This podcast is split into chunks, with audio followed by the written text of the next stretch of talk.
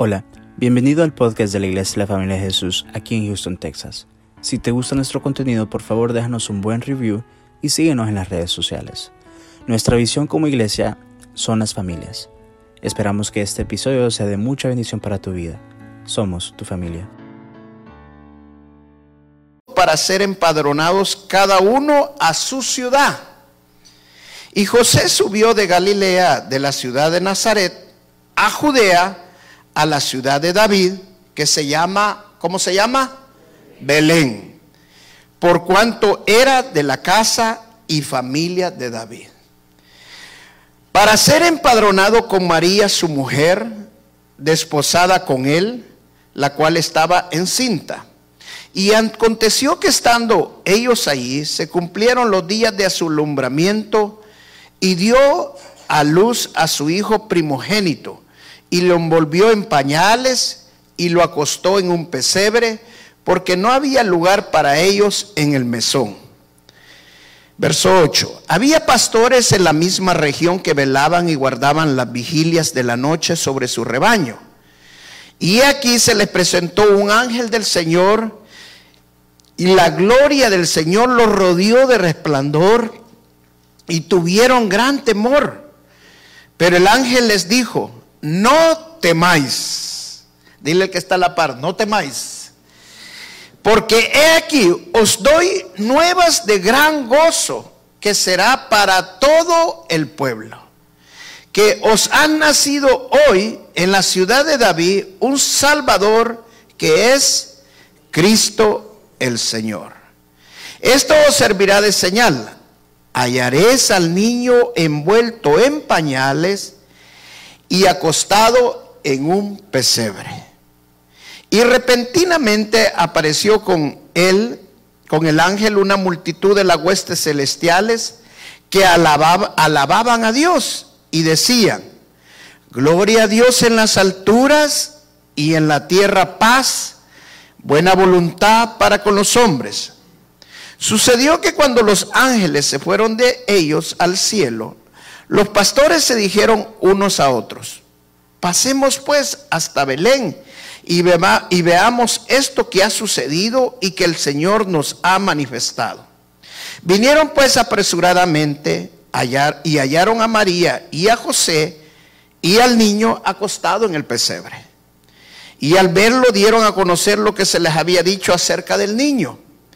Y todos lo que oyeron se maravillaron de lo que los pastores les decían. Pero María guardaba todas estas cosas, meditándolas en su corazón. Y volvieron los pastores y glorificando y alabando a Dios por todas las cosas que habían oído y visto, como se les había dicho. Amén. Leamos otra vez el verso 11. Mire que lo que la revelación que recibieron los pastores. Dice que os ha nacido hoy en la ciudad de David un Salvador Cristo el Señor. Cristo significa Mesías. O sea que el Mesías que los judíos estaban esperando estaba naciendo. Y le fue revelado a unos pastores. Al estudiar esta historia, eh, encontramos cosas bien interesantes, cosas que, wow, eh, nos quedamos pensando cuando leemos toda la escritura el nacimiento de nuestro Señor Jesucristo fue tan anunciado en el Antiguo Testamento con profecía tras profecía de que Él iba a venir, que iba a nacer, cómo iba a nacer, iba a nacer de una mujer virgen, eh, que iba a nacer eh, eh, en Belén. O sea, había profecía tras profecía acerca de la primera venida del Señor Jesucristo. Pero si vemos la segunda venida del Señor Jesucristo, hay el doble de profecías de lo que había con respecto a la primera venida del Señor Jesucristo. Eso significa que si es el doble, significa que nosotros tenemos que estar mucho más seguros de que Él va a venir. y no solamente seguros, sino estar atentos. Nadie sabe cuándo, pero sí podemos, de acuerdo a las señales, reconocer que la segunda venida del Señor Jesucristo viene muy pronto. ¿Por qué quiero decir esto? Porque los judíos estaban esperando a un Salvador. Ellos estaban bajo el imperio romano. Ellos querían un Salvador que los librara del yugo de esclavitud, del yugo de malo de los, de, de los romanos. Y ellos sabían que venía el Mesías y querían que viniera allá, pero ellos estaban esperando al Mesías como un guerrero, estaban esperando al Mesías como un rey que iba a venir con un ejército e iba a derrotar al ejército romano. Pero no pasó nada de eso, porque justamente la profecía no decía que venía así. Pero en la segunda venida de la venida del Señor, dice todo lo contrario. Él viene realmente como un guerrero, viene como un rey a establecer su reinado aquí. Entonces nosotros tenemos que estar expectantes en la venida del Señor y conocer todas las señales y cómo el Señor va a venir para nosotros saber que ya viene. Y yo creo que estamos justamente en esos tiempos que estamos próximos a la venida del Señor por segunda vez. No nos vaya a pasar lo que le pasó a los judíos, que no reconocieron la primera venida del Señor. Sino que nos pase lo que le pasó a los pastores, que recibieron y escucharon la voz de los ángeles y dice que la gloria de Dios los rodeó. O sea, que nos pase como los pastores, que podamos reconocer la segunda venida del Señor. Amén. Y no nos podamos y no nos perdamos ese gran evento como se lo perdieron los judíos. Ahora, dice que Augusto César, él era, el emperador en este tiempo, pero Augusto César solamente fue un instrumento de Dios. Dice en Gálatas capítulo 4, el verso 4 dice que todo se tenía que cumplir en el, justamente en el tiempo para la venida de nuestro Señor Jesucristo. O sea que el Señor Jesucristo no nació antes ni fuera de tiempo, nació exactamente en el tiempo que Dios ya tenía predestinado, de acuerdo a su plan, para que el Señor Jesucristo naciera. O sea, el nacimiento de nuestro Señor Jesucristo simple y sencillamente era el cumplimiento del plan de Dios que estaba revelado desde Génesis al principio de Génesis cuando le dijo que de la simiente de la mujer iba, iba a, a, nacer, iba a herir en la cabeza a la simiente de la serpiente. Desde ahí empezamos a ver el plan de Dios. Luego en el libro de Éxodos vemos también como el plan se revela de alguna manera cuando Dios manda a pintar los tindeles de las puertas con la sangre de los corderos. Y eso está revelando también de alguna forma el plan de Dios con la sangre de Jesucristo. Nosotros también somos cubiertos y la muerte no nos puede tocar, así como no tocó a los primogénitos en el libro de Éxodos. La, la sangre de Cristo nos libra de la muerte porque nos libra de todo pecado, porque la sangre de Cristo tiene poder. Amén. Y vemos que todo el plan de Dios se va cumpliendo, se va haciendo, luego les revela a través del agua sacada de la roca otra manifestación. ¿Por qué? Porque la roca es Jesús y el agua que produce vida, Él es el Señor. Entonces, la roca que va a nacer, que es la salvación para nosotros, es nuestro Señor Jesucristo. Y Augusto César solamente era un instrumento de Dios. Dice que la palabra del libro Proverbios que Dios pone el hacer, el querer, pero dice en Proverbios que Él hace que los reyes hagan como Él quiere. Entonces los reyes, como en el caso de Augusto César, no es que se le antojó que iba a hacer un censo. Ella era plan de Dios que tenía que hacer ese censo justamente en el momento que el Señor Jesucristo iba a nacer. Imagínense qué tremendo. Dice, de acuerdo a lo que acabamos de leer, que José, que era el, el padre, que todos creían que era el padre de Jesús, podríamos decir el padre adoptivo de Jesús, porque él no era el papá eh, real, José, cuando se dio cuenta que existía este censo, José que era un hombre también escogido por Dios, no solamente por ser del linaje de David, sino por Dios conocía su corazón. Él no dejó solo a María, pero sabía también la responsabilidad familiar que él tenía.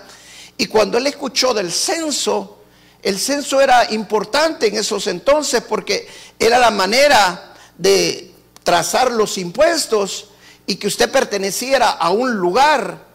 Entonces ellos tenían que regresar a la ciudad de donde originalmente era el hombre, no la mujer. Y de acuerdo a la ley, quien tenía que regresar era el padre de familia, no necesariamente tenía que viajar la esposa y los hijos, con solo el padre de familia que fuera a registrar a él y a toda su familia, ya quedaban asentados en ese censo. Pero se llevó a María. Ahora, de, del Galilea, Nazaret de Galilea, donde, estaban, donde estaba José, hasta Belén hay más o menos 130 kilómetros de distancia. Eso significa que en aquellos entonces no habían carros, no habían aviones. O sea, el, viaje fue un viaje muy largo. Y una mujer embarazada y en, en ese viaje, José no la quiso dejar por las vivas situaciones que habían pasado y se la llevó en el viaje. Pero el censo no fue una casualidad, el censo fue plan de Dios para que fuera el censo justamente en el tiempo del nacimiento de nuestro Señor Jesucristo, porque el Señor Jesucristo no tenía que nacer en Nazaret, sino que tenía que nacer de acuerdo a, Miqueas, ¿a dónde? En Belén. Entonces, justamente llega eh, José con su familia a Belén para censar a su familia. Llega justamente al momento del nacimiento de nuestro Señor Jesucristo. ¿No les parece eso maravilloso? O sea, Dios tiene un plan para todos. Cuando nosotros Dios nos movemos, hay veces decimos, ¿por qué hice esto? Hermano, es porque Dios te movió. Si tú estás en esta nación, no fue casualidad que tú estás en esta, en esta, en esta nación. No es porque alguien vino y te dijo, hace esto. No es porque, no es porque Dios te movió. Dios tenía algo preparado en este lugar. Dios tenía algo preparado en este país. Y Dios tiene preparado algo en esta ciudad para ti, porque Dios te va a usar y Él tiene un propósito grande en tu vida. Cuando nosotros somos parte del propósito de Dios, Dios no mueve las cosas por casualidad. Dios ya tiene un plan y Dios tiene un plan para cada uno de nosotros. Y si nosotros estamos dentro del propósito de Dios, ese plan de Dios se va a cumplir y se va a cumplir en el tiempo de Dios. Así que ya deja de sentirte frustrado o frustrada porque no has alcanzado esto o porque no has logrado esto, como yo decía el domingo. Los jóvenes ya dejen de frustrarse, ¿por qué no me he casado todavía? Va a venir el Señor Jesucristo y no me he casado todavía. No te preocupes, no es tu tiempo. Dentro del plan de Dios, Dios tiene planes. Amén. Gracias a Dios, mi hermano Rey David con Cristina se van a casar antes que venga el Señor Jesús. Amén. Roberto estaba preocupado por eso, pero ya se casó. Todavía rey David está ahí, sí, que, que espérate Señor, no vengas todavía. Pero Dios tiene un plan para todo. O sea, y vemos aquí cómo Dios trabaja los tiempos, trabaja las formas para que todo se dé de acuerdo al plan de Dios. Dios no trabaja por accidente, Dios trabaja, no trabaja por casualidad. Dios tiene un plan perfecto para todo. Amén. Yo creo que cuando Dios, yo me salvé, cuando yo recibí al Señor Jesucristo, ¿sabe? Dios tenía un plan cómo ganarme. Dios tenía un plan ya exactamente cómo yo iba a llegar a los pies de Él. Dios, tiene un, Dios es un ingeniero, un arquitecto, un diseñador espectacular, que no le falla nada. Y todo lo hace de acuerdo a sus propósitos. Aquella persona que vos pensaste que era César Augusto, que te trató mal, que te mandó para allá y que, uy, por culpa de este estoy aquí. No, no era por culpa de Dios. Era un plan de Dios para que estuvieras aquí. O sea, Dios lo hace de una manera perfecta. Amén. Entonces dice de que el Señor Jesucristo tenía que nacer en Belén. ¿Y por qué en Belén? Porque estaba profetizado que en Belén iba a nacer. Belén, dice la misma palabra, ¿qué iba a salir de Belén? Era el más, más pequeña de todas las tribus de Judá. ¿Qué, ¿Qué podrá salir de Belén? Decía. Pero de Belén tenía que nacer el Señor Jesucristo. Ahora mire qué interesante que era Belén. En Belén, Ruth recibió en Belén su redención. Allí donde conoció a su esposo, Allí Ruth donde se casó, restauró su familia. En Belén es donde empezó otra vida. En Belén es donde recibió la gracia de Dios. En Belén fue donde ella recibió la misericordia de Dios. Ahora, ¿no ese es todo lo que nosotros recibimos también en nuestro Señor Jesucristo? Ese es todo lo que el Señor Jesús hace cuando Él nace y tuvo que nacer en Belén, porque Belén representa también para nosotros la gracia de Dios, porque allí nació el que trajo la gracia de este mundo. Ahí nació el que trajo la paz a este mundo. Amén. Entonces Belén era importante para que Él naciera en Belén. Ya estaba profetizado y era parte. Y dice que había unos pastores que estaban pastoreando, estaban pastoreando ovejas y era de noche. Y les fue dada buena noticia. Ahora te voy a decir algo. Han habido malas noticias, ¿sí o no? Este año ha sido de malas noticias. El año pasado aún quizás igual o peor. Tuvimos el Harvey el año pasado. Eh, este año hubo un tsunami otra vez en, Asia, el volcán que estuvo haciendo erupción por varios meses y sacaba lava tras lava, el río de lava. Yo miraba, era impresionante lo que sacaba lava en Hawái. Prácticamente casi se acabó, casi una isla, no por completo, pero fue bastante el daño que hizo en esa gran isla. Eh, han habido terremotos, guerras, rumores de guerra. Eh, bueno, justamente ayer hubo una gran caída en la bolsa de valores, hay peligro de una recesión, dicen, a saber, pero siempre hay malas noticias. Pero ¿saben lo hermoso cuando nosotros leemos el Evangelio? Que el Evangelio significa buenas nuevas, que el Evangelio significa buenas noticias. Sea, por mala que sea la noticia, la noticia que nosotros vamos a ver no va a ser mala, sino que va a ser buena. ¿Por qué? Porque la venida de nuestro Señor Jesucristo son las buenas nuevas para todo el mundo. No hay noticia mala cuando nosotros conocemos el Evangelio. ¿Por qué? Porque ya Jesucristo derrotó a Satanás. Ya Jesucristo nos hizo más que vencedores. Entonces nosotros podemos portadores de buenas noticias. Por muy buena que sea la noticia, hay una noticia que es más buena que todas las buenas y es el nacimiento de nuestro Señor Jesucristo. Y por eso el Señor, él le dice el ángel, vayan y lleven esta noticia, sean portadores de buenas nuevas. Escuche bien lo que le voy a decir, hermano. Yo he visto muchos evangelistas que cuando van a evangelizar empiezan a, a decirle a la gente, arrepiéntanse, víboras, porque viene el juicio y van a ir al infierno. Lo hacen, lo hacen realmente con un corazón mucho sincero y todo, pero ignorantes. ¿Por qué? Porque nosotros no somos portadores de malas noticias. Nosotros somos portadores de buenas noticias. Amén. Nosotros tenemos que decirle a la gente que hay esperanza, en Jesús hay esperanza y que Él vino a salvar al mundo.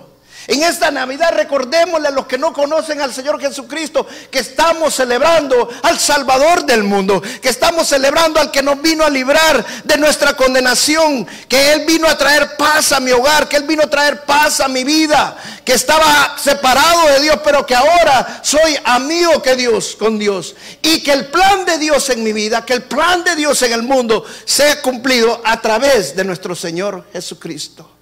Amén. Esa es la buena noticia que nosotros tenemos que llevarle a todo el mundo.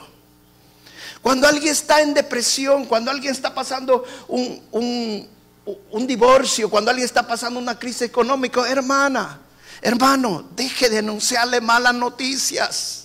Cuando le diga, no, y que me he divorciado, no voy a tener casa para vivir, no voy a tener esto para comer, no voy a tener aquello para comer, y usted viene y le agrega, ay, pobrecita, no te preocupes, yo sé que te va a ir mal, y a saber cómo la vas a hacer, y que no. No, empiece a anunciarle buenas noticias, ten esperanza en el Señor Jesucristo, agárrate de los pies del Señor, cree en el Señor Jesucristo y Él va a hacer milagros en tu vida, Él va a abrir puertas donde se han Él va a restaurar tu vida. ¿Por qué? Porque nosotros somos portadores de buenas noticias. Mire cómo le dijo en el verso 10 el ángel a los pastores cuando se le acercó, pero el ángel les dijo, no temáis. No temáis. ¿Sabe qué significa la Navidad? No temáis. La Navidad es que no nos vamos a llenar de miedo. La Navidad es que sabemos que ahora Jesús está con nosotros. Sabemos que Él vino a este mundo. ¿Para qué? Para rescatarnos. Sabemos que Él vino a este mundo. ¿Para qué? Para darnos la victoria. Para sacarnos de los problemas. Para sacarnos de la tribulación. Siempre y cuando creamos y vivamos de acuerdo a como dice su palabra. Amén. Y que dejemos que la sangre de Cristo nos rocíe continuamente. Esa es la Navidad. No tener miedo, saber que son buenas noticias para todos nosotros. Que en Él tenemos esperanza. Que en Él podemos salir adelante de cualquier situación. Antes dice la palabra que para poder entrar yo al lugar santísimo estaba, tenía que ir donde estaba el sacerdote para, darle, para darle una ofrenda al sacerdote y que el sacerdote esperara el año para que el sacerdote entrara al lugar santísimo. Y primero Dios que el sacerdote no tuviera ningún pecadito por allí para que no quedara muerto allí y pudiera redimir todos nuestros pecados. Pero ahora, gracias a lo que el Señor Jesucristo hizo en la cruz del Calvario, Ahora esta Navidad yo me recuerdo que nació mi Salvador, que ahora yo sé que con la muerte de Él y su resurrección, ahora yo tengo entrada al lugar santísimo. Y si yo tengo un problema económico, yo tengo un problema en mi matrimonio, yo tengo un problema de, de salud, yo voy al lugar santísimo y sé a quién recurrir. Y Él está sentado a la derecha ahora de Dios Padre y está intercediendo por todos nuestros pecados. Él es nuestra esperanza. Amén. Él es nuestro Salvador. Cristo Jesús. Por eso los, los pastores, permítame un momento.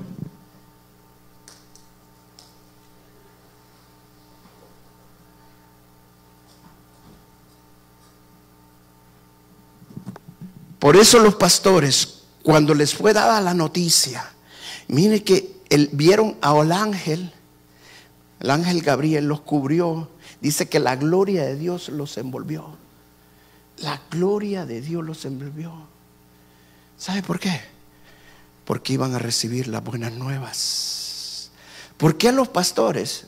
Y no se la dio a políticos, a gobernantes, a los fariseos, sino que escogió a los pastores. ¿Sabía usted que los pastores era la profesión peor vista en esos entonces? Era tan mal vista que el Cenedrín no admitía como testigo a un pastor. O sea, ningún pastor podía ir a ser como servir de testigo en un juicio. Pastor de ovejas, no podía. Era una profesión mal vista, era lo peor de lo peor, es lo peor que usted podía hacer. Supuestamente eso es lo que hacían los criminales, hacían las personas que no tenían nada. Era lo que hacían, eran pastores. ¿Por qué Dios escogió los pastores y no escogió hombres religiosos o hombres eh, gobernantes o políticos o ricos? Sino que vino a coger lo más pobre de lo pobre y lo más humilde de lo humilde.